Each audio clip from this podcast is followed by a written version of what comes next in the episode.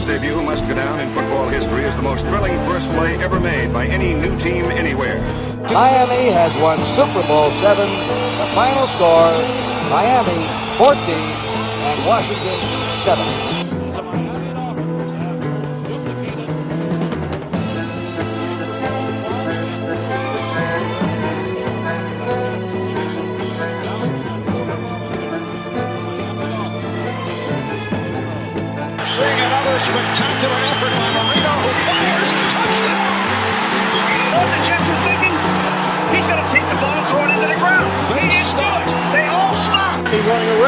Circling. Look out! Gronkowski didn't have the angle. Touchdown! Kenyon Drake! A miracle! Miraculous in Miami! ¿Qué tal? Bienvenidos a otra edición de Chelfin, el primer podcast argentino que habla de los Miami Dolphins y de la actualidad de la NFL. Mi nombre es Jonathan Danga y vamos a estar aquí contándoles nuestras sensaciones post partido. Creo que es el primer podcast que hacemos después del partido de los Dolphins. Así que bueno, estamos con las sensaciones y emociones a flor de piel. Bueno, antes que nada, primero voy a presentar a mi querido coequiper, que en este caso lo tengo enfrente, a vivo y enfrente, el señor Demian Sudaire. Demian, ¿cómo estás? Hola, hola Johnny, ¿cómo andan mis delfines hermosos? ¿Todo tranquilo? La verdad es que muy, muy feliz, muy emocionado con la voz ronca después de lo que ha sido un partido que nos ha tenido eh, por mitades, una primera mitad muy tensos y una segunda mitad muy, muy felices. Así que nada, contento, feliz, con muchas ganas de analizar Johnny y hoy tenemos aparte una lista de lujo, ¿no? Así es, así es, el, se- el señor Alejo Vidal, bienvenido Alejo a Che Delfín por segunda vez, el invitado que más cantidad de presencias tiene en este podcast. Bueno, muchas gracias. ¿Cómo andan Johnny? ¿Cómo andan Demian? Eh, El honor de estar de vuelta acá con ustedes. No sabía que tenía el, privilegio de ser el, el invitado más invitado, valga la redundancia. Eh, y bueno, listo para grabar este podcast, como decían, ¿no? A flor de piel tenemos la victoria bien reciente, eh, bastante para analizar, algunas cositas para preocuparse, otras para estar contentos, pero siempre es más fácil construir a partir de una victoria, ¿no? Eh, así que yo creo que, que es una victoria linda frente a un rival divisional. Les terminamos de poner el último clavo al ataúd de ellos y sus playoffs. Y nosotros seguimos en carrera, así que nada, creo que, que es una tarde de domingo redonda para nosotros. Sí, sí, tal cual, Alejo. A diferencia de la última vez que hablamos, que bueno, nos tocó algo un poquito más bajón, aquella vez una, una derrota que, que, digamos, nos cercaba los caminos, hoy es todo lo contrario, una victoria ante un rival con mucha, mucha historia que tenemos, que nos conocemos mucho, que ha sido hermoso dejarlos afuera de postemporada, así que vamos a estar analizando todo lo que fue esta victoria sufridísima de los Dolphins, que empezó a ser sufrida desde la previa, ¿no? Muchas, muchas lesiones, muchas bajas. En ofensiva teníamos muchas dudas, que si Parker, que sigue Siki, y bueno, finalmente no pudimos contar con ellos, pero Miami sacó a relucir otra faceta de su juego, ¿no, Johnny? Sí, es cierto, teniendo en cuenta que de alguna manera me parece que como habíamos dicho en la previa, teníamos, digamos, nuestras partes más permeables eran las partes más fuertes de los Patriots y viceversa. Entonces era todo una, una incógnita de que cuál iba a ser el resultado de este partido, si bien Miami ha mostrado un juego muy sólido, sobre todo contra Kansas City, eh, me parece que ahí estaba la incógnita. Eh, vos, Alejo, ¿cómo lo viste esto? Sí, eh, es un poco como ustedes como lo dicen, ¿no? Yo llegaba súper preocupado porque en, en los últimos minutos nos terminamos de enterar eh, que no iba a estar Jaquim Grant, que no iba a estar Devante Parker, que no iba a estar Mike Gesicki, que, bueno, Eric Flowers ya sabíamos que no iba a estar. Veníamos con muchas bajas, ¿no? Una ofensiva que, que venía siendo, si querés, la parte baja del equipo, comparado por lo menos con la defensa y los equipos especiales. Entonces, eh, teníamos varios signos de pregunta, Miles Gaskin tampoco estaba. Y, creo que apareció el juego terrestre cuando más lo necesitábamos, ¿no? Porque cuando uno miraba un poquitito la lista de receptores y, y con todo el, el respeto eh, que me merece, pero lo veía a Mac Collins como el receptor abierto número uno, eh, yo me sentí un poco preocupado. De hecho, tuve algún drop por ahí.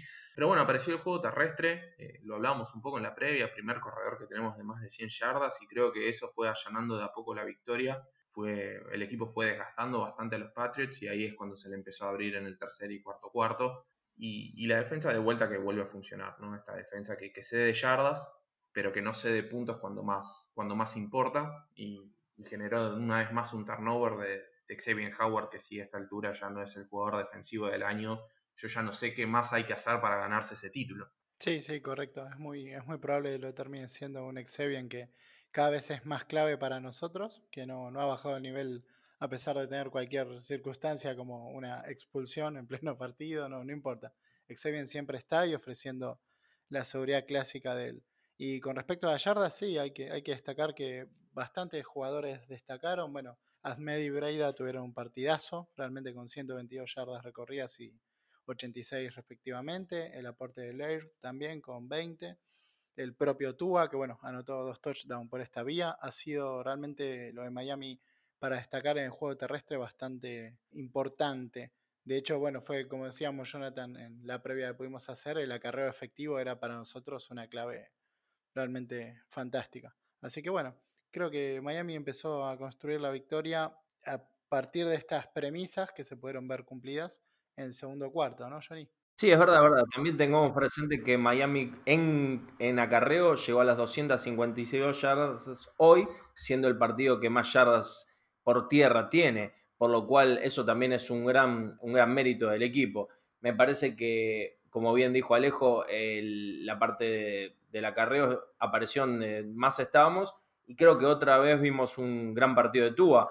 Más allá de la intercepción, me parece que manejó bastante bien los tiempos y estamos en condiciones, me parece, de saber que es nuestro, nuestro cuervo franquicia. ¿Vos, Alejo, cómo lo viste hoy? Lo vi bien, eh, creo, o sea, ya hablamos un poco de los jugadores Creo que a cualquier persona que no es hincha de Miami le pones, le nombras receptor por receptor a los que le tuvo que tirar la pelota y nadie conoce a nadie, básicamente, o salvo que estén muy metidos.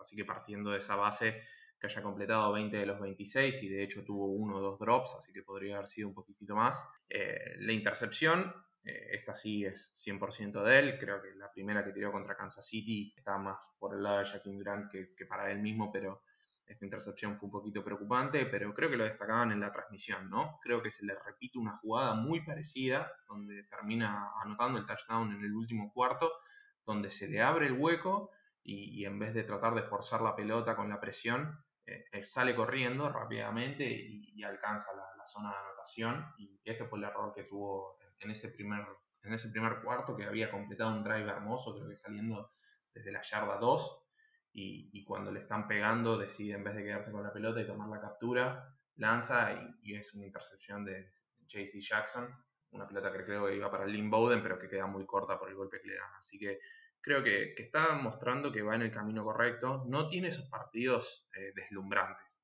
No, hubo, creo que el partido con Cardinals es el partido más fuerte que tiene, pero no hay partidos, bueno, el de Kansas City también, pero es más sobre el final, pero esos partidos de 350 yardas, esos que está teniendo Herbert, digamos, que nos duele decirlo, pero que Herbert está teniendo esos partidos que, que los ojos se te salen. Tua no los tiene, pero creo que está, que está yendo por el camino correcto. Eh, creo que de esta temporada baja, cuando le empiecen a dar más herramientas y cuando empiece a incorporar parte del conocimiento que estoy teniendo en toda esta temporada, eh, lo va a hacer muy bien. Recordemos que siempre los mariscales novatos les cuesta contra Bill Belichick. Eh, la magia de, este hombre del mal surgió solo en la primera mitad y, después lo supo acomodar muy bien, muy apalancado en el juego terrestre, pero que no lo forzó a tirar demasiado la pelota. Sí, es verdad, es verdad. Teniendo en cuenta también que los Patriots lo que trataron de hacer, más allá de Camuto, que me parece que no tuvo un partido muy, muy destacable, fue acarrear, ¿no? También eh, nosotros habíamos hablado de que el juego ofensivo de los Patriots radicaba en el acarreo y fue Michel que, que comandó a los Patriots en este, en este apartado. Ahora bien, justo vos mencionabas a, Herbert, ¿te parece que elegimos bien o elegimos mal? No, yo estoy súper conforme. La verdad es que tiene otras cualidades. Herbert ya lo sabíamos. Yo en la previa del draft pensaba que tenía muchos más errores mentales. Cuando lo veía jugar en, Oregon, tenía muchos errores mentales y algunos errores de precisión, sobre todo en corto yardaje pero se ve que, que, Anthony Lynn, más allá de todos los errores que tienen y que le vienen endilgando y que posiblemente le cuesten el cargo de entrenador en jefe de los Chargers, creo que, ha hecho un buen trabajo con él. Lo tiró un poco a la boca de los Lobos con la decisión de Tyler Taylor, pero lo, hizo muy bien. Y yo creo que Tua está teniendo una gran temporada de novato. Está adaptando bien, se está adaptando rápido, está jugando con precisión, la mecánica está funcionando muy bien. Puede ir a través de las progresiones, no se queda fijado en su primer receptor puede mover la cadena con las cadenas con, con las piernas cuando lo necesita. Hoy, bueno, marcó un touchdown de esa manera, la otra es un QB sneak. Pero creo que, que, tenemos, está todo el material ahí. Creo que, que, es un poco, un producto un poco menos pulido quizás de lo que yo me imaginaba, por lo que habíamos visto en, en Alabama. Pero creo que tiene toda la materia prima como para seguir trabajando y que se convierta en el, en el mariscal franquicia de por los próximos 10 años. Ojalá así sea. Sí, ustedes saben que yo lo veía jugar a Tua y pensaba qué importante que es tener un mariscal que haga buenas lecturas y una de ellas sea salir del pocket, ¿no? Y animarse también a mover carreras, lo que sería corriendo, porque es una necesidad del fútbol moderno, de algún modo, ¿no? Entonces me parece que es maravilloso. Esto, esto que hace Tua cuando gira y rompe la cadera, realmente es como, en, uno de los touchdowns que convierte, es como realmente con mucha, mucha presencia, mucha autoridad. Bueno, ya sabemos que tiene un buen brazo, lo complementa con esto otro. A cualquiera de los dos que me quiera responder, en esa jugada en la cual eh, Tua suelta la pelota, fue el primer touchdown que íbamos a, cuando hicimos, acaramos esas 90 yardas al principio del partido, creo que fueron. ¿Qué, qué, qué les parece que Tua la haya soltado? Fue para mí como que se asustó, ¿no? hablando un poquito de lo negativo de Tua, fue como. La, la alargó, digamos, estaban todos los receptores cubiertos. ¿Cómo, cómo vieron eso? Sí, eh, arranco yo y después lo, lo dejo Johnny, pero. Yo creo que trata de forzar la pelota. Creo que no quiere tomar jugada negativa, trata de forzar la pelota y hay momentos en que hay que saber perder yardas, tomar la captura y ir a la jugada que sigue. Eh, hay veces que forzar la pelota cuando te están golpeando. Te pasa esto, te queda una pelota corta, capaz que tenía el espacio para ponerla si no le pegaban, pero evidentemente con el golpe no le movieron el brazo, le movieron la plataforma y bueno, quedó, quedó ese balón corto que cuesta la intercepción, bastante dolorosa por cierto. Pero bueno, yo creo que lo más importante es lo que decía un poco antes, que supo capitalizar y en una situación similar hizo lo que tenía que hacer. Sí, me, acordaba un poco en esa jugada el, el touchdown que hace en la misma situación, la misma jugada Parker, pero como bien dijo Demian y bien remarcaste Alejo, me parece que tira el brazo rápido porque se comía el golpe. De alguna manera a mí, yo le justo cuando estábamos viendo la pandemia le dije, le, decía, ¿por qué hubiera sido más fácil retenerle el balón y perder las yardas y tener otra oportunidad más y de última patear? Pero creo que también la ofensiva no estaba muy segura de lo que estaba haciendo. Me parece que estaba un poco más expectante a ver si te podíamos lograr ese, ese touchdown que nos dé el puntapié inicial para una remontada anímica. Demian, ¿vos cómo lo viste? Sí, sí, sí, Johnny, totalmente, totalmente. Es como, como vos decís, me parece que era el puntapié inicial. Y bueno, fue un partido que, que, de anímico tuvo bastante, pero me parece que Miami se tuvo que construir de algún modo su, su propio ánimo, ¿no? Porque empezó bastante duro, bastante complicado. El gol de campo de los Patriots, perdiendo 3-0, nos hizo un poco salir a tener que, buscar el touchdown. Me parece que Miami, estoy haciendo memoria, despejó y tuvo muy tres jugadas, correcto, tres jugadas, dos minutos, acá lo puedo encontrar. Sabía que la ofensiva iba a arrancar mal y con otro gol de campo de los Patriots fuimos a 6-0. Sanders fallaría uno de 52 yardas en 11 jugadas, muy largo. Eh, perdón, 42 yardas no. Y fue bastante, bastante duro la primera mitad. Yo creo que el resumen es que Miami chocaba con sus impotencias en ofensiva, sobre todo, la defensiva había limitado a un equipo como los Patriotas que llevaba desde el partido pasado también sin marcar touchdown en una derrota aplastante. Y bueno, pudieron sostener eso y así terminó lo que fue la primera mitad, Johnny. Sí, no, seguro, seguro. Me parece que, como bien dijimos con Alejo, eh, la primera mitad fue completamente olvidable. Miami se tuvo que sostener un poco en la defensiva, que de hecho bien, bien, bien mencionamos que fueron dos eh, goles de campo, ¿no? En la primera mitad, el partido 6-0, digamos que Miami desde el 2019 que no, no se iba al vestuario en cero. Y lo otro que fue difícil fue ver este, este gol de campo que falló Sanders, en el cual nosotros también nos apoyamos mucho, ¿no? El equipo especial de Miami, tanto el despeje como el gol de campo o la patada inicial, ha sido también fundamental para el funcionamiento del equipo, ¿o no, Alejo? Sí, totalmente. La verdad es que yo venía diciendo Manny Sanders desde, desde que había empezado la temporada, creo que estaba 23 de 24, una cosa así, y en más de 50 yardas era casi automático. Esta vez le tocó fallar, ya había fallado también con, con Kansas City, si no me acuerdo mal. Así que los equipos especiales no, nos dolieron un poco, nos costaron algunas jugadas, algunas jugadas que sacó Noah y acá me van a perdonar el apellido, Igbenogany, o, o como sea, Igby, le podemos decir para, para los amigos, que queda la salida desde, desde, la zona propia y que queda la yarda 10. Creo que hubo, esta semana los equipos especiales no funcionaron todo lo bien que venían haciéndolo. Y la defensa sí, eh, sabíamos que Nueva Inglaterra tenía bastantes problemas en zona roja para, para, convertir puntos, de hecho era uno de los peores equipos de la liga en, esa, en ese campo estadístico. A mí particularmente me, me rompió el corazón el fumble que le causa Jones a Cam Newton, que lo agarra Xavier, lo lleva para 6 puntos y después resulta que justo había pisado afuera de la línea el tackle defensivo Wilkins. Fue la verdad dolorosísimo porque era un 7-3 que de repente se convirtió en un 6-0 y, y, se terminaba la, la, primera mitad y la verdad es que era, era preocupante porque no, más allá de ese drive largo eh, no había muchas señales de vida, más allá de esta defensa que se de yardas pero que no se de puntos. Costaba encontrarle la vuelta o costaba pensar cómo Miami eh, le iba a poder dar vuelta a este, a este marcador que, a priori era corto, pero donde uno sentía que Nueva Inglaterra llevaba el partido como ellos querían, un juego físico, por tierra, que consumía mucho el reloj y, y, que se iba llevando de a poquito los puntos y sentía que si en algún punto se hacía una diferencia de dos dígitos, Miami iba a tener que empezar a pasar y ahí se podía llegar a complicar la cosa. Bueno, para ellos lamentablemente se lesiona Stephon Gilmore, no vamos a festejar nunca las lesiones, pero era una baja importante en la secundaria y aún así Miami por tierra seguía insistiendo y, y, por aire le seguía costando bastante. A mí lo que me sorprendió, no sé si a vos Alejo te sorprendió, con la facilidad o, eh, que en la segunda mitad tanto Ahmed, bueno, sobre todo Ahmed, ¿no? que fue el, el que dominó las, las, yardas de acarreo, cómo pasaban la primera línea de la defensa de los Patriots. O sea, llegaba limpio y sacaba fácil cuatro yardas. De hecho, tuvo una, un acarreo de 31 que fue muy limpio. Sí, creo que también lo hablábamos un poquitito en la previa de grabar. Eh, la línea ofensiva de Miami esta vez fue una de las primeras veces que realmente la sentí como dominante. Ya habíamos visto en Inglaterra el partido pasado, eh, también los Rams le habían corrido punta a punta y, la verdad es que Jackson y el otro novato que ahora se me fue se me fue el nombre, a capaz que sí pueden ayudar, el guardia izquierdo que sale lesionado, pero bueno, no importa. Solomon Kinley, ahí está, no me salía. Y Ted Carras por el lado izquierdo generaban mucho empuje, los double teams funcionaban bien y no había penetración en el backfield. Muchas veces vemos estos corredores de Miami que una yarda antes de la línea ya tienen un jugador encima, rompen un tackle y ganan dos yardas.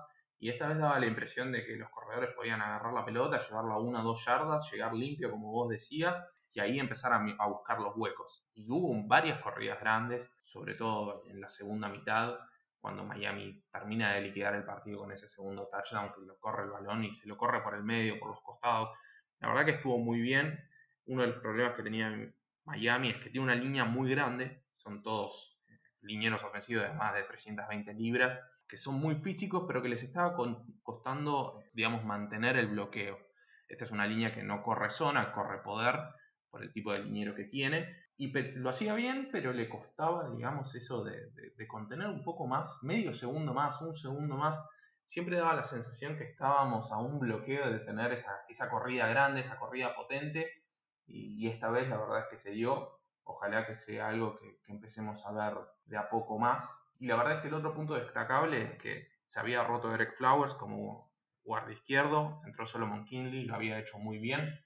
Se va Solomon Kinley, entra Michael Dieter, selección de tercera ronda de Wisconsin hace dos drafts, y la verdad es que lo hizo bien también. Así que esta, esta, empresa que tiene Miami de Next Man Up está funcionando bien y ojalá que la línea ofensiva empiece a ser una de las marcas registradas que tengamos. Impecable, como siempre, Alejo. Impecable. La verdad, describiste bastante toda la, toda la situación. Eh, bueno, justamente hablando de grandes corridas, el touchdown de Miami tiene algunas de ellas y es interesante ver cómo el equipo adquirió, a pesar de las bajas, ese carácter de corredor, se adaptó a lo que también decíamos con Johnny en la previa, iba a ser muy importante el acarreo efectivo, tener las posesiones. Bueno, Gilmore se rompió solo, Johnny, esa clave no, no necesitamos de repente propiciarla a nosotros. Pero, pero sí, realmente así llegaría Miami al touchdown y se pondría por primera vez en el marcador por arriba 7 a 6 en lo que sería, bueno, lo, lo, primero que hace Miami en el partido, vamos a decir la verdad, porque había sido bastante nefasto hasta ese momento. Posteriormente a eso, con el 7 a 6, y después del despeje llegaría el fumble de los Patriotas de Nueva Inglaterra tras solo dos jugadas y 42 segundos, cuando, bueno, Xavier Howard y Elandon Roberts recuperaron la pelota. En esa posesión decíamos, bueno, tenemos la pelota, vamos 7 a 6, es nuestro momento, hay que ganar ahora, los, los debilitamos mentalmente, sin embargo, acabaríamos despejando, Johnny. Sí, es cierto, es cierto. Realmente se veía después de ese primer tocho un poco de tranquilidad, pero, pero bueno, ese despeje también le daba la posibilidad nuevamente a New England de atacar. Me parece que, ellos siguieron con su juego, lo vi un poquito más desgastado en lo que es el acarreo ofensivo de, Patriots. Tuvieron algunas jugadas, algunos pases largos de Newton, que, que para mí, insisto, no jugó su mejor partido. Y bueno, Miami defensivamente siempre está un paso arriba. Por más de que haya perdido con Kansas, me parece que lo que es la presencia de la defensiva de Miami es, es para destacar, ¿o no, Alejo? Sí, totalmente. El partido con Kansas para mí la defensa de Miami jugó un partidazo. De hecho, creo que si le sacas el safety y le sacas, eh, bueno, el punt return, creo que terminan haciendo algo así como 21 puntos o 24 puntos en ofensiva, uno de los mínimos que tiene Kansas City, y generó cuatro turnovers, tres intercepciones y un fumble recuperado, lo cual cuando uno lo piensa, la verdad es que es raro que, que, Miami no haya podido sacar ese partido. Evidentemente, el problema fue que el segundo y tercer cuarto de la ofensiva no apareció. Pero hablemos de este partido, y, sí, de vuelta Xavier Howard, fuerza el fumble, lo recupera en Landon Roberts, eh, y parecía que, cambiaba el momentum, lo decía Demian, la verdad es que yo ahí dije, bueno, si acá nos vamos 14-6, esto se puede empezar a inclinar, sin embargo, no llega, eh, no llega el primero y 10 deseado, creo que es en esa misma jugada, después de, de forzar el fumble, que viene la jugada de equipos especiales que no prospera, que Matt Hack le tira el pase a, a Grusher Hill, que Grusher Hill no se reporta como elegible, un error mental gigante que uno lo piensa y dice, practicaste toda la semana esta jugada, por favor, cómo se te puede escapar esas cosas, esos detalles, que Miami a veces parece que no se le va a escapar ninguno y acá se le empezaban a escapar, entonces uno decía, la verdad es que el ataque no funciona, la defensa está bien, pero todas estas cosas que no terminan de funcionar, la otra vez también habíamos tenido un touchdown con una jugada de equipos especiales medio extraña, con nos cobran una falta. La verdad es que ahí me fue como un baldazo de agua fría. La verdad es que ahí me asusté un poco porque era 7-6 arriba Miami, pero había algunas cosas que hacían que me preocupara. La verdad es que sí, fue, un susto para todos. Se aplaude la creatividad, igual me gustó lo que intentaron, no se pudo materializar. Buen brazo de hack realmente en el pase, me sorprendió, al menos a mí. Pero bueno, después seguiríamos con el gol de campo de los Patriots que retomarían la ventaja. 8 jugadas, 65 yardas en 3 minutos. La verdad es que avanzaron a muy buen ritmo. Llegó un momento, siempre eran primeras y segundas oportunidades con, con Cam Newton manejando todos los hilos a través de buenos pases largos, como habíamos citado. Finalmente, tras eh, no, no poder concretar una tercera oportunidad, harían un gol de campo de 45 yardas que derivaría en que ellos estén adelante del marcador otra vez, 9-7. Aunque por ahí era una buena noticia, ¿no? Lo importante para mí era no dejarlos convertir touchdown, no dejarlos crecer. Miami sí había podido demostrar que podía llegar a su zona y esta leve anotación los Patriotas, eh, Miami tendría la oportunidad de demostrar que podía ganar el partido y eso fue lo que sucedió en la ofensiva siguiente, Johnny. Sí, así es, así es. Realmente en la ofensiva siguiente, como bien mencionás, después del, gol de campo que pondría 9 a 7 al equipo de, de, Nueva Inglaterra, Miami en 14 jugadas, 85 yardas y 6 minutos 25 de posesión, logra el touchdown luego de, como mencionamos, esa jugada majestuosa del señor Ahmed, corriendo 31 yardas. Señores y señores, esto merece unos aplausos. Y de esta manera, después de 8 yardas, 3 yardas, 2 yardas, todas, todas, todas acarreos, ¿no? Después de, esa, de esas 31, Miami se puso la camiseta del acarreo. Hubo 12 yardas también del señor Laird, que también ha jugado muy bien. Y finalmente, Miami, luego de una yarda de acarreo del señor Tua Tunga Baeloa, se pone 15-9. Pero bueno, me parece que esa, esta, esta serie fue, creo que la que fue de alguna manera terminando de cerrar el partido, ¿no? Porque ya era y si bien era una posesión, ya estábamos más holgados. Igual con Demian en este, en este caso decíamos, bueno, se viene el touchdown, hace la jugada de dos puntos, que de hecho Miami después de este touchdown hizo la jugada de dos puntos, también por medio de, Ahmed, y se ponía 15-9, bueno, como digo, ya estaba bastante definido, sobre todo por, se veía el carácter de, de equipo, ¿no? Ahí, Alejo, vos cómo lo viste. Yo eh, particularmente lo viví mucho menos confiado que ustedes. La verdad es que una posesión no es nada. Es una jugada grande de diferencia que te pone de vuelta debajo en el marcador. lo que venimos hablando, ¿no? La defensa estaba jugando muy bien. Creo que un punto que, no, no, no, hicimos, pero y empezó a surgir, creo que a partir de este momento en el que estamos conversando de partido, la presión sobre Cam Newton. No llegaba la presión, ¿no? Corren mucho y jugaban desde el play action y la presión no llegaba. No, no teníamos capturas, no generábamos golpes sobre Cam Newton, que eso era algo que, generaba cierta preocupación. Y 15-9, 6 puntos de diferencia, a mí no me deja del todo cómodo. El partido se empezaba a encarrilar, si quieren, un poquito, pero no me dejaba nada cómodo. Quiero destacar esa jugada de, los dos puntos que me pareció una cosa espectacular es el, screen a Isaiah Ford, que después hace el pase lateral para que le agarre Ahmed y entre por la esquina. Me pareció una locura esa jugada, a mí particularmente me encantó. Eh, aparte, partido revancha de, Isaiah Ford, que lo habíamos mandado en un trade a Nueva Inglaterra por una séptima ronda, creo, de 2022, ¿sí? poco valor, y lo terminan cortando, lo traemos de vuelta, lo hacemos jugar, y, bueno, tuvo un par de recepciones y hace esa jugada que me pareció muy linda realmente. Y, y, sí, yo, la verdad es que estaba listo para seguir sufriendo. Ustedes capaz que estaban un poco más cómodos juntos, yo estaba solo enfrente de la computadora comiéndome la pantalla diciendo por favor que la defensa aguante, empecémosle a pegarle a Cam, a ver si, si podemos terminar de liquidar esto. Bueno, es como decimos, nosotros estamos casi que nos abrazábamos con el 15-9, pero, pero es verdad, Miami de hecho en este partido solamente eh, obtuvo dos sacks por lo cual no fue el partido más, eh, de más producción en, esta, en este apartado, como bien mencionás. Y después el partido se pone de vuelta 15-12. Creo que fue gracias a una buena defensiva, aunque en esta, en esta serie de jugadas Nueva Inglaterra tuvo un pase 23 yardas al señor Bird, que creo que fue el más largo de, Newton, si no me equivoco, en, esta, en este partido. Y terminando, como digo, con el gol de campo ¿no? de, del señor Fork para 42 yardas y el partido estaba 15-12. Demian, vos ahí, ¿cómo, lo estabas viviendo?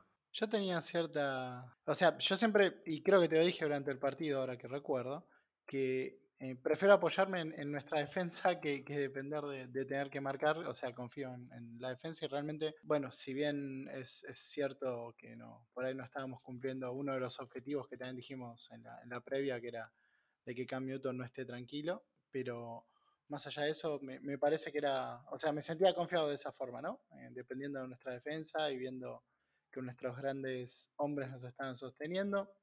El gol de campo fue de 42 yardas de ellos, fue un gol de campo bastante largo, eso quiere decir que no pudieron prosperar lo suficiente en el campo como para estar cerca de, anotar un touchdown. Obviamente que a Miami todo le cuesta y es todo sufrimiento, entonces eh, también sentí un poco de lo que decía Alejo, pero ya me sentía en una posición ganadora, ¿no? También teniendo en cuenta que los Patriots habían mostrado muy poco, muy poco poder ofensivo el partido pasado y venían medio caídos.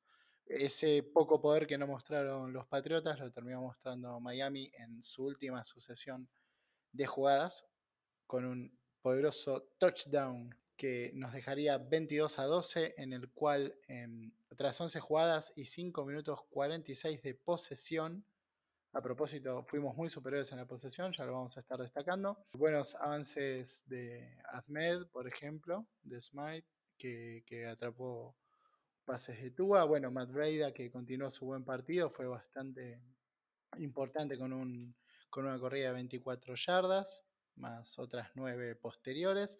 Y Miami, bueno, sumando yardaje, se, fue acercando a una oportunidad eh, de anotar. Hubo un un momento en el que también tuvimos un tiempo fuera, en, faltando 3 minutos 40, y terminaríamos anotando el touchdown oficialmente a través de Ahmed, un touchdown de esos donde todos empujan, todos forcejean y, llegaríamos junto con la eh, posterior conversión del señor Jason Sanders al 22-12 que ahora sí terminaría el, el, partido, me parece que, no sé cómo lo viste Alejo, si creías que después de tanto tiempo, tan, digo, tan poquito tiempo, podían ya superar esta ventaja de 10 puntos. No, no, yo la verdad que la ventaja de 10 puntos, y como vos decías, descansando un poco en la calidad defensiva de Miami, sabía, y poco tiempo en el reloj. Yo la verdad es que este fue el drive, digamos, que, que me generó más ilusiones, si querés, después de todo lo que fue el partido integralmente. Miami estaba con solo 3 puntos de diferencia, quedaba bastante tiempo en el reloj, con lo cual si era esas, esas series ofensivas de 3 y fuera, eh, podía cambiar el momentum del partido y se podía ganar en Inglaterra. Nada de eso pasó. Creo que Gale hizo una de las mejores series ofensivas, se corrió bien, se jugó desde el play action, vos creo que lo mencionabas ahí a Durham Smite. Creo que, que combinaron bien pase y carrera, lo tuvieron siempre fuera. No, no, pudo la defensa de Inglaterra nunca entrar en ritmo y esa combinación de corrida y pase los, los terminó de sacar por completo. Y de a poco fuimos empujando, empujando, empujando. Creo que viene una jugada para para hacer el tercero y uno, eh, casi en la yarda 1, se corre, se consigue esa yardita adicional y ya ahí cuando estaban con cuatro oportunidades para empujarla desde la 1, creo que entra creo que entra Ahmed con la pelota pero la revisan y después es un QB sneak de Tua que, que Wilkins viene y lo empuja de atrás y lo termina de meter adentro, adentro de la zona roja, así que dos touchdowns por tierra para Tua, ninguno por aire, pero sí, yo creo que en ese momento del partido, después de haber consumido todo el reloj, creo que ahí ya, ya se empezaba a liquidar y, creo que, que, ese es el tipo de drives que le, que le faltó quizás a Miami para esos drives icónicos, viste, que te ganan el partido, que te consumen el reloj, que desgastan a la defensiva y que ya te empiezan a agotar mentalmente si estás del otro lado. Así que ese creo que fue sin duda uno de los mejores drives que tuvimos, eh, no solo por, por, la cantidad de yardas y, por, por los puntos, sino por eh, la situación y el contexto en la que se daban cada una de esas jugadas Así que sí, ahí yo ya eh, empecé a respirar. No, seguro, seguro. Y creo que el, el último clavo del ataúd fue el sack de nueve yardas que tiene Ogba en la última posesión de Nueva Inglaterra, terminando el partido 22-12 a favor de Miami, que de hecho Miami en la última, eh, digamos, posesión tuvo dos yardas y seis yardas todos de acarreo, solamente para sumar, sumar yardas y consumir tiempo. De esta manera, como bien mencionamos, Miami derrotó a los Patriots 22 a 12, dejándolos afuera de los playoffs después de 12 años. Miami afianzándose en la carrera del wildcard 9 a 5, 9 victorias, 5 derrotas para Miami. Y ahora lo que viene, lo que viene, Demian. Lo que viene son los Vegas Riders. Sí, correcto. Un equipo de los Riders que estas últimas dos fechas han estado decepcionando han perdido esta semana en el partido del jueves por la noche contra los Angeles Chargers de score 5-9, mientras que ellos eran un cierto y serio contendiente y aspirante a los playoffs, ¿no? Tengo que decir que el jueves por la noche por ahí no era lo que tenía que hacer, pero festejé la victoria de los Chargers. Alejo, vos la, la festejaste un poquito. Sí, 100%, 100%. La verdad es que se generó como una pequeña pica de, de Herbert Tua. Yo particularmente estoy contento de que Herbert le esté yendo bien. Yo, como lo dije hace, hace un ratito, estoy contento de haber elegido a Tua después de haber visto todo este año. Creo que repetiría la decisión. De hecho, hasta, hasta ese punto estoy confiado en Tua, con lo cual le deseo lo mejor a Herbert. No tengo ningún problema. Me encantó la victoria porque creo que con esa victoria lo pasaron a los Texans, así que mejoraron nuestro pick. Encima le ganaron a los Raiders para complicarlos en la carrera de playoff. Nada, para mí fue una victoria integral para Miami, mires como la mires, eh, súper festejados. Muy bien, muy bien. ¿Sabes qué? Se me ocurría pensar, esto que ahora están empezando a darle pelota porque el próximo sábado en horario estelar, Miami juega contra Las Vegas y dijeron, es Tua Tunga Bailagoa contra Marcus Mariota, Samoa contra Hawái. ¿Cómo analizas a, Mariota? Porque Mariota cuando entró a la NFL le pusieron muchas fichas, después se apagó. Honestamente, hablo por mí, no sabía que él fuera suplente de los Raiders. Y la verdad que más allá de que los Raiders hayan perdido el partido, yo vi una actuación digna de, Mariota, ¿o no, Sí, sí, eh, Mariota termina perdiendo el año pasado la titularidad contra Ryan Tannehill en los Titans y se fue a los Raiders como seguro de Derek Carr, que la verdad es que termina teniendo una buena temporada, por lo menos las primeras fechas, pero tiene una buena temporada creo desde el integrar Carr, pero bueno, por una lesión le toca entrar. Estaban diciendo que Carr iba a estar afuera entre 10 y 14 días, no sé si ya está confirmado que va a jugar Mariota, pero todo parece indicar que sí. Y es un buen mariscal y creo que acá lo vamos a tener que revisar, pero eh, no sé si Tua no fue eh, a la misma secundaria que Mariota. Creo que, es uno de, los comentarios que estaba en, su documental, que es uno de los grandes mariscales, digamos, que, terminan allanando el camino para, el fútbol hawaiano en los Estados Unidos, así que creo que es uno de los grandes ídolos de Tua. Herbert lo dijo, era uno de sus ídolos también. Es un mariscal bueno que, que se termina pagando, ¿no? Que, que, no termina de funcionar, nunca termina de carburar es un pick que, no le termina funcionando a los Titans. Pero sí, tiene un buen partido y es un, mariscal móvil, ¿no? Y la verdad es que los mariscales móviles nos vienen costando y bastante. Hoy contra Cam nos fue bien, pero la primera semana nos había costado mucho. Contra Josh Allen, que mueve bien las piernas, también nos había costado. Kyler Murray nos corrió por todos lados. Y ahora nos viene otro mariscal móvil pero bueno, la verdad es que seguimos confiando en nuestra, nuestra defensiva y creo que la defensa de ellos es lo que se termina de derrumbar. Bueno, y tienen un corredor en George Jacobs que es una cosa espectacular. Pero la defensa de ellos está cediendo de a 30 a 35 puntos por partido como nada. Echaron a su coordinador defensivo creo que hace dos fechas. Así que están un poco perdidos. Creo que la temporada para ellos ya está, está perdida. Creo que están jugando más por el honor que por otra cosa. Eh, tendría que ser casi un milagro para ellos que a poder alcanzar a Miami o a los Ravens, que creo que son hoy por hoy los que se están disputando el séptimo lugar a playoff. Es un partido de riesgo, ¿no? La verdad es que todos los partidos en la NFL lo son. Eh, lo que me genera un poco más de confianza es que Miami está encontrando maneras de ganar partidos que tiene que ganar y que donde a priori es el favorito y lo termina de confirmar. Creo que tuvimos ese, ese, ese partido duro contra Denver que, que me tocó estar acá invitado para analizarlo con ustedes. Mi única preocupación sería eso, que encuentren la forma de presionarlo a Tua. La defensa de ellos, la verdad que no está haciendo un buen trabajo desde ese punto de vista. Y que nos corran mucho la pelota, como lo hizo Denver en su partido. Creo que ese sería como el camino al éxito para ellos. Pero creo que, tenemos las armas y creo que si seguimos estableciendo bien el juego por tierra, eh, los deberíamos ir desgastando y deberíamos encontrar la forma de poder llevarnos ese partido y confirmar que, estamos para, para playoff. Hoy Miami no sé si se pareció mucho a un equipo de playoff, eso no importa, lo importante es ganar, pero creo que sí, podemos ganar con categoría o con contundencia más bien este partido, creo que vamos a confirmar a nosotros mismos y al resto de la liga que, este equipo de Miami va en serio para los próximos años. Sí, sí, sí, tal cual, tal cual. De momento al menos pudimos dar buenas sensaciones, pudimos ganar el partido que había que ganar. Creo que muy pronto, de todos modos, tendremos que empezar a parecernos más a un equipo de playoff que no perdona ciertas cosas, y me refiero también en partidos para atrás, ¿no? Contra Kansas, por ejemplo, algunas oportunidades desperdiciadas. Eh, Mariota, que ahora me acordé, lanzó un pase de 35 yardas hermoso, nivel le tocó entrar. De hecho, lo vi en vivo el jueves. Y bueno, veremos si termina jugando o no por la, por la elección en la ingle de Derek Carr. Así que ya metidos, ya de alguna forma nos metimos en la fecha 16 cuando Johnny preguntó lo que sería eh, hablar de otro de los partidos muy interesantes, en el cual, eh, bueno, los Buffalo Bills nos han ganado eh, la conferencia, han aplastado a los Broncos de Denver, rival que, nos había derrotado por 48 a 17. Johnny, vos pudiste ver ese partido de manera, vamos a decir, continuada, ¿no? le prestaste mucha atención y sufriste bastante con él.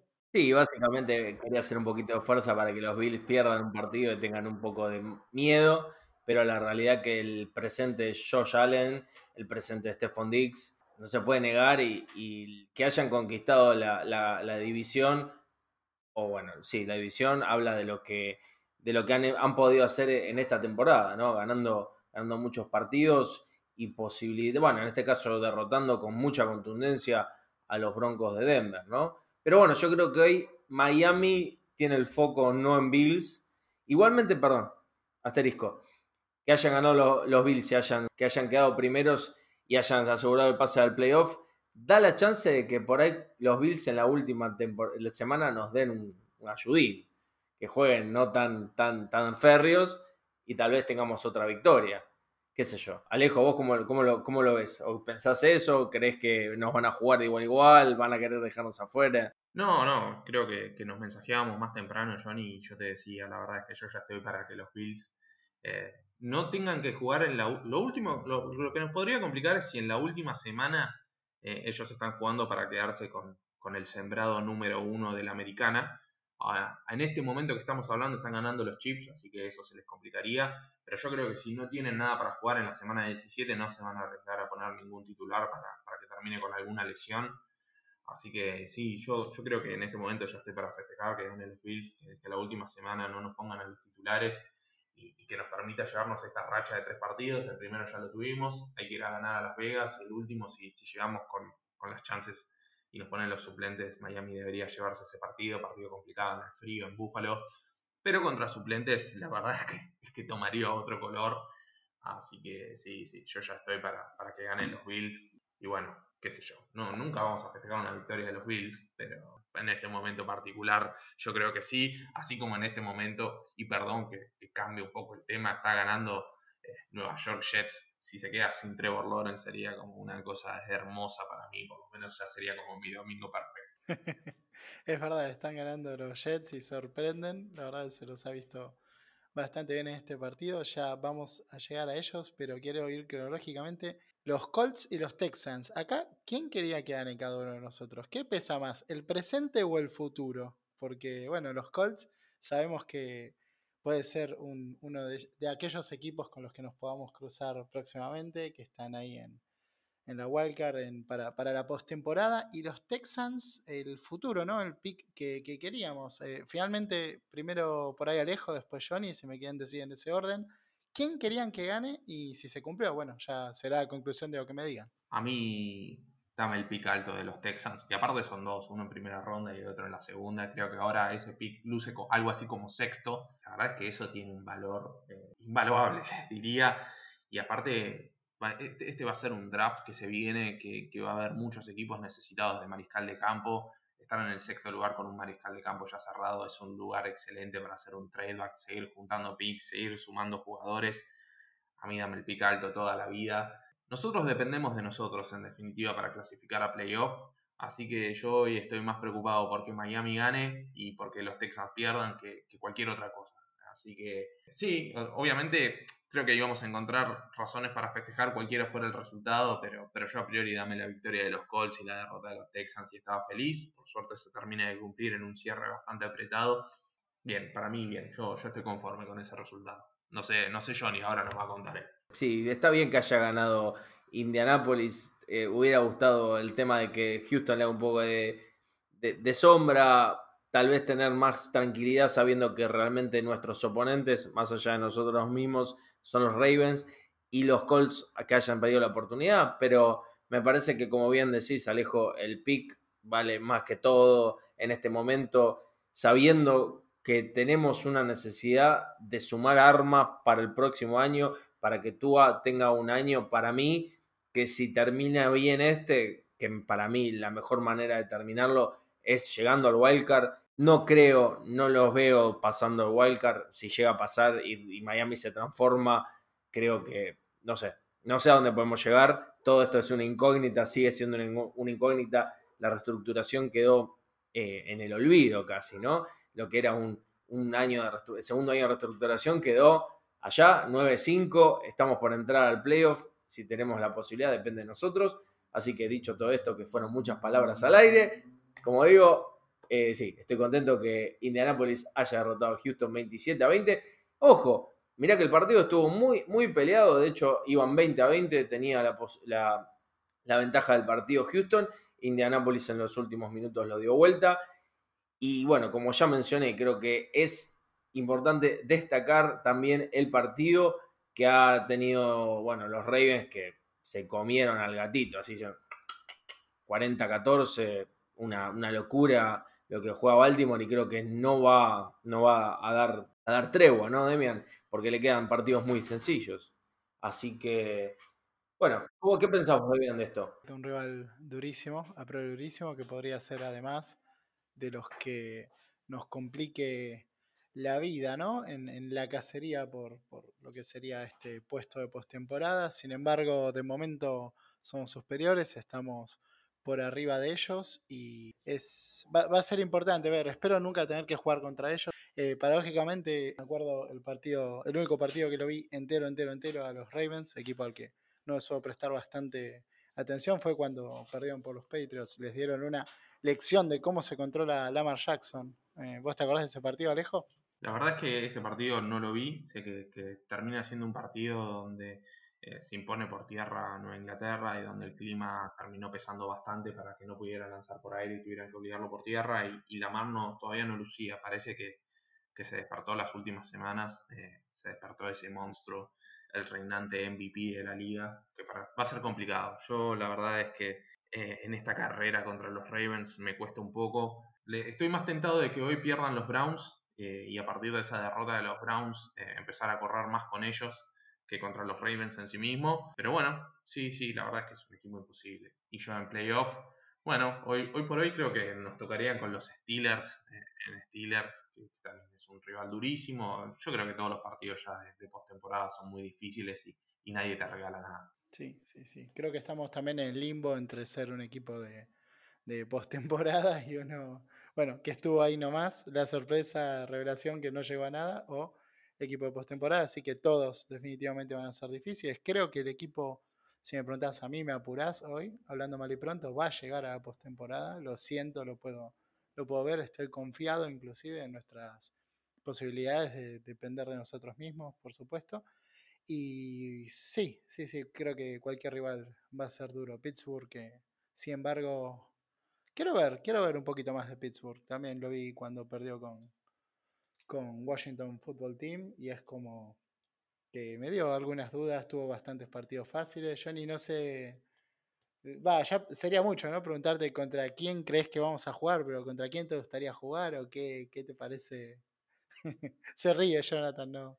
Creo que lo metí en un, en un lío muy grande. No, no, no, porque yo creo la realidad que eh, ponele que juguemos contra los Titans, eh, no, los Titans, los Steelers, y después tengo que jugar contra Kansas, y después tengo que jugar con los Titans o con los Bills.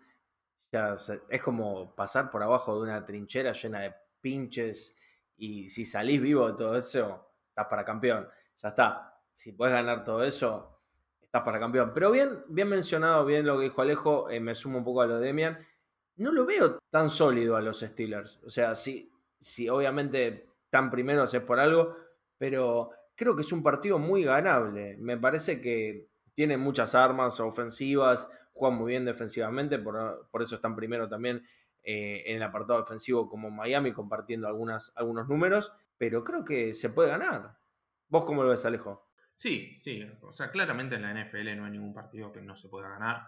Ir a jugar a, Pittsburgh con el clima, que, siempre es un factor, esta vez no, no va a haber público, con lo cual eso debería ser un aliciente ellos tienen una de las mejores defensas eh, y eso es lo que más me asusta a mí particularmente. Partido de revancha para Minka Fitzpatrick sería, la verdad que sería hermoso poder ganarle, que se haya ido pensando que ha sido un equipo ganador y dejarlo fuera a nosotros en playoffs sería como la revancha soñada.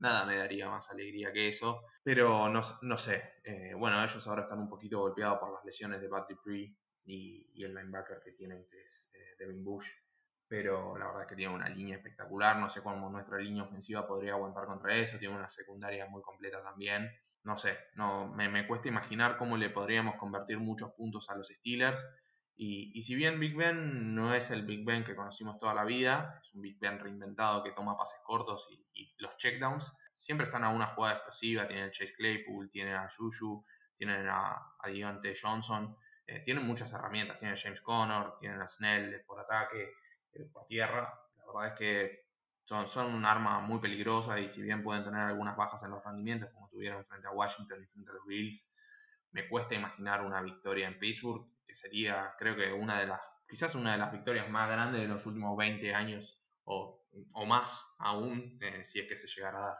Bien, bien, sí, sí, sí, sin duda, sin duda. Pero bueno, no nos adelantemos, entonces como dijimos, Miami próximo fin de semana, en este caso sábado, creo que es el sábado 8.15, no sé si es horario argentino, tengo que corroborarlo, pero en el caso Miami estelariza el sábado por la noche jugando en Las Vegas ante los Raiders y posteriormente cerrando la temporada con los Bills de Buffalo. Y volviendo entonces a los resultados que se están dando en la, en la fecha número 15 de la NFL, Green Bay sigue primero, sobre todo ganando, ha derrotado a los Carolina Panthers 24 a 16. Hemos mencionado ya la victoria de los, de los Bills ante los Broncos 48 a 19. Hemos mencionado a los Chargers derrotando en tiempo extra a los próximos rivales nuestros, los Raiders 30 a 27.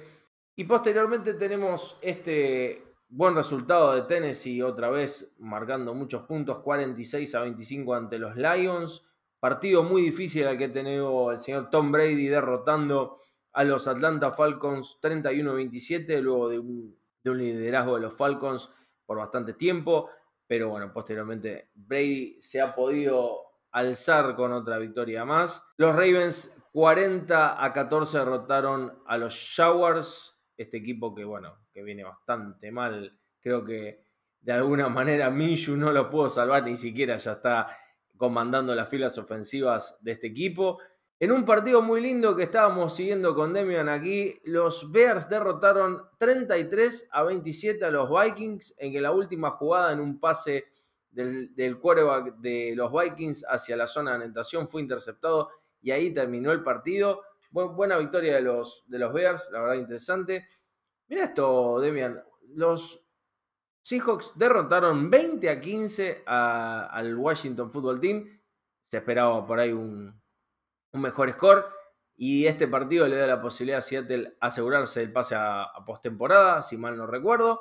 Por otro lado, en un partido también lindo que se definió en los últimos minutos, los Cowboys derrotaron 41 a 33 a San Francisco y quedarán en juego por ahora mientras estamos hablando. Kansas City derrotando 14 a 9 a los Saints en un partido bastante ajustado con el regreso del señor Drew Brees después de varios partidos fuera de la, del campo. Los Jets aún exactamente a 13 minutos de derrotar a Rams. 23 a 17 en este caso y cerrando esta fecha el día domingo, los Cardinals van derrotando a los Eagles 26 a 20. Quedan para mañana este partido de los Browns ante los amigos de Demian, los Giants, y Pittsburgh contra Cincinnati, que me parece que como va a estar, dadas las circunstancias, va a ser otra victoria de Pittsburgh. Pero bueno, más allá de todos estos resultados, como bien mencionamos, estamos muy, muy contentos. Hemos festejado esta victoria de los, de los Dolphins después de, bueno, de, algunos altibajos, sobre todo esto, esta parte dura, ¿no? El primero de los tres partidos que han terminado como duros para, Miami en pro de, entrar a la postemporada. Me parece que, es un paso importante, Demian. Sí, correcto. Eran tres finales, como se dice en el fútbol argentino. tres finales que había que ganar y bueno, tenemos la primera de tres en el bolsillo adentro, como dijo Alejo, lo más importante siempre es ganar, lo más importante siempre es eh, llevarse esta clase de partidos contra un rival que, que, nos conocía mucho y que siempre iba, iba a disfrutar nuestros fracasos como nosotros los de ellos. Así que nada, con esta victoria damos un paso adelante, eh, recomponemos los ánimos, nos preparamos para un partido que va a estar en, horario estelar del sábado y con muchas ganas de, ver lo que le depara el futuro a nuestros delfines que realmente están, nos enorgullecen cada día más en, las derrotas y en las victorias. Así que me parece que es una linda forma de definir lo que, lo que siento al respecto. Sin más, quería también recordarles que pueden seguirnos en nuestras redes sociales, Che Delfín, Che Delfín en Facebook, Che-Delfín en Twitter y en Instagram. También eh, recordarles que vamos a estar haciendo previa a los partidos por YouTube todos los días, entre jueves y sábados las sabemos subir. Todavía no hemos tenido un, un, invitado de fuste como ha sido el señor Alejo hoy, pero ya podríamos invitarlo, ¿no? ¿Alguna previa algún día, Johnny? Sí, sin dudas. Quedan dos partidos para esta temporada, pero si de alguna manera tenemos la posibilidad de pasar a playoff, la previa de ese partido de Wildcard tan importante para Miami la haremos con Arejo, lo invitaremos si es que puede. Y de esta manera vamos a ir cerrando este hermosísimo podcast agradeciéndoles por habernos escuchado.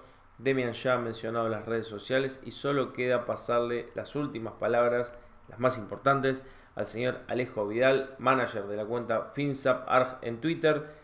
Alejo, agradeciéndote por llenar este espacio de conocimiento y de tu fanatismo por los delfines de Miami. No, bueno, muchísimas gracias a ustedes por invitarme, la verdad que, es un gusto, ya lo hicimos una vez, esta es la segunda, por suerte no, me va a tocar el mote de, Mufa, porque ya estamos uno y uno en los podcasts, así que voy a poder venir a playoff con, sin, con todo gusto a hacer la previa, porque si te digo que si hoy perdíamos te iba a decir, no, la previa, ustedes que venimos bien, dejemos las cosas como están. Yo no soy un tipo de muchas cábalas, pero tampoco quiero abusar de, la buena suerte.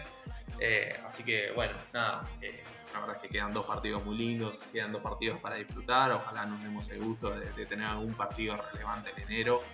Pero bueno, la verdad es que ya ver nueve victorias, eh, eso, es algo que, pocos nos podríamos haber imaginado. Era una visión optimista en la previa de la temporada, sobre todo cuando veíamos el calendario.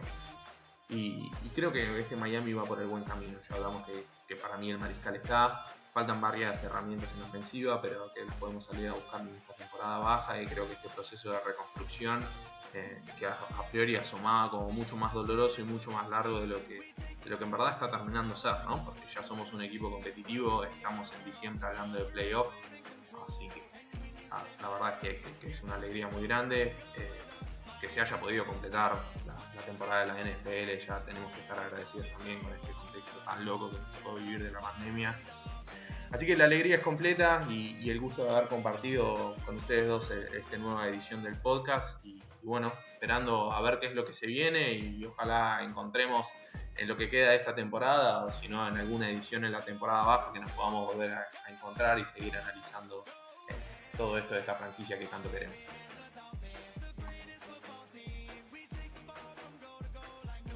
Dicho en las excelentísimas palabras del señor Alejo, Vidal, agradeciéndote, Alejo, como nuevamente, como te digo, un placer compartirlo con vos, el, invitado de más presencias en Che Delfín, todo un logro para, la franquicia de Che Delfín y para Alejo por, por, venir con nosotros. Como dije, esto ha sido otro podcast de Che Delfín, gracias por escucharnos, estamos en contacto. ¡Chau!